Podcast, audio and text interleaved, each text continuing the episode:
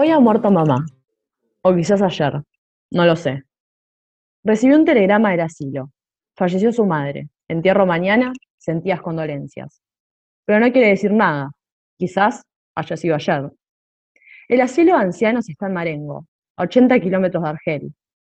Tomaré el autobús a las 2 y llegaré por la tarde. De esa manera podré verla y regresaré mañana por la noche.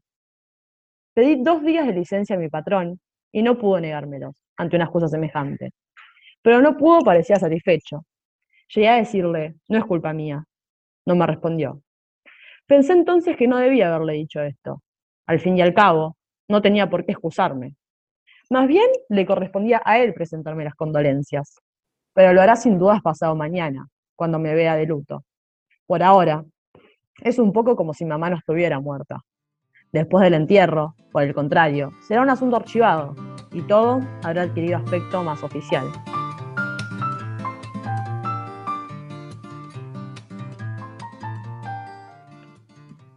Buenos días, buenas tardes, buenas noches. Somos Maya y Valentina.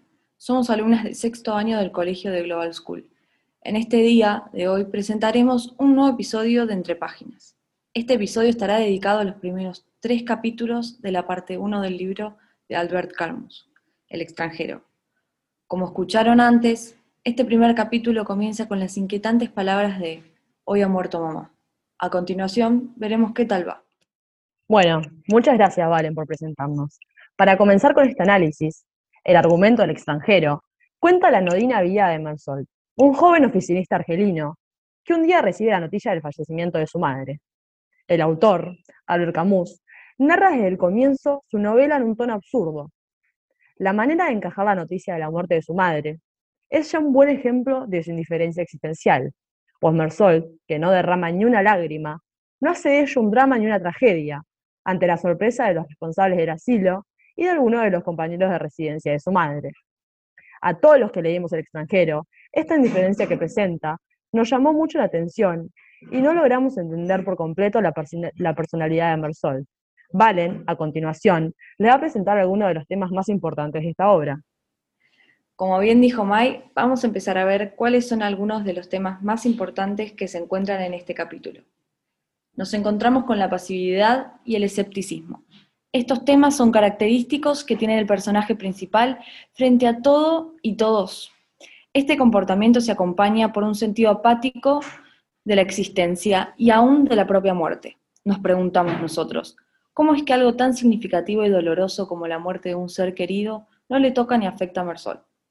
Cada vez que este personaje se encuentra en situaciones llenas de emoción de otros personajes a su alrededor, este simplemente termina restándoles importancia o aclarando que la muerte de su madre no es algo que él hubiera podido evitar.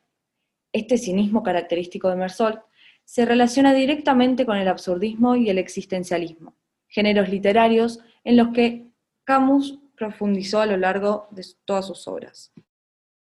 Exacto. Pero antes de seguir hablando sobre la importancia del existencialismo en el texto, es importante aclarar que el existencialismo, antes de un género literario, es una corriente filosófica que surge en las décadas del 40 y 50 en Francia.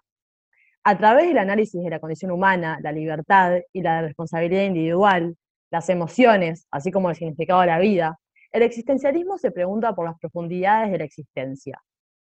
El existencialismo adquiere su nombre en el siglo XX y, particularmente, tras las terriblemente traumáticas experiencias que vivió la humanidad durante la Primera Guerra Mundial y la Segunda Guerra Mundial. Durante estos dos conflictos surgieron los pensadores que luego se preguntaron, ¿qué sentido tiene la vida? ¿Para o por qué existe el ser? ¿Y existe la libertad total? Creemos nosotras que el surgimiento de estas preguntas, luego de vivir y presenciar estos hechos traumáticos, es más que normal, ya que uno como ser humano se pregunta, ¿cuál es la razón por la que estamos en este mundo, no?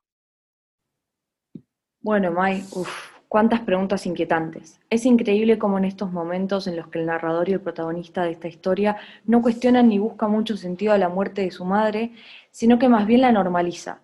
Esto nos hace pensar en la existencia humana y además se cuestiona la norma y se pregunta si realmente vale la pena hacer de todo una tragedia como estamos acostumbrados a hacer.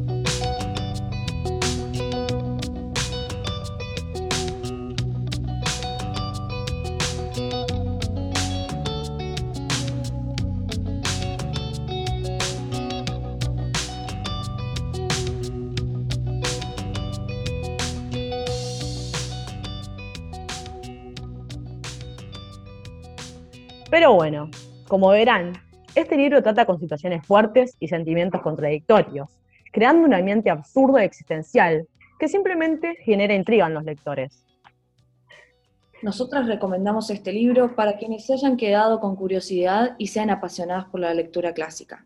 Gracias por escucharnos hoy y esperamos que realmente hayan disfrutado de este episodio. Esperamos volvernos a encontrar. Esto fue Entre Páginas. Hasta el próximo capítulo.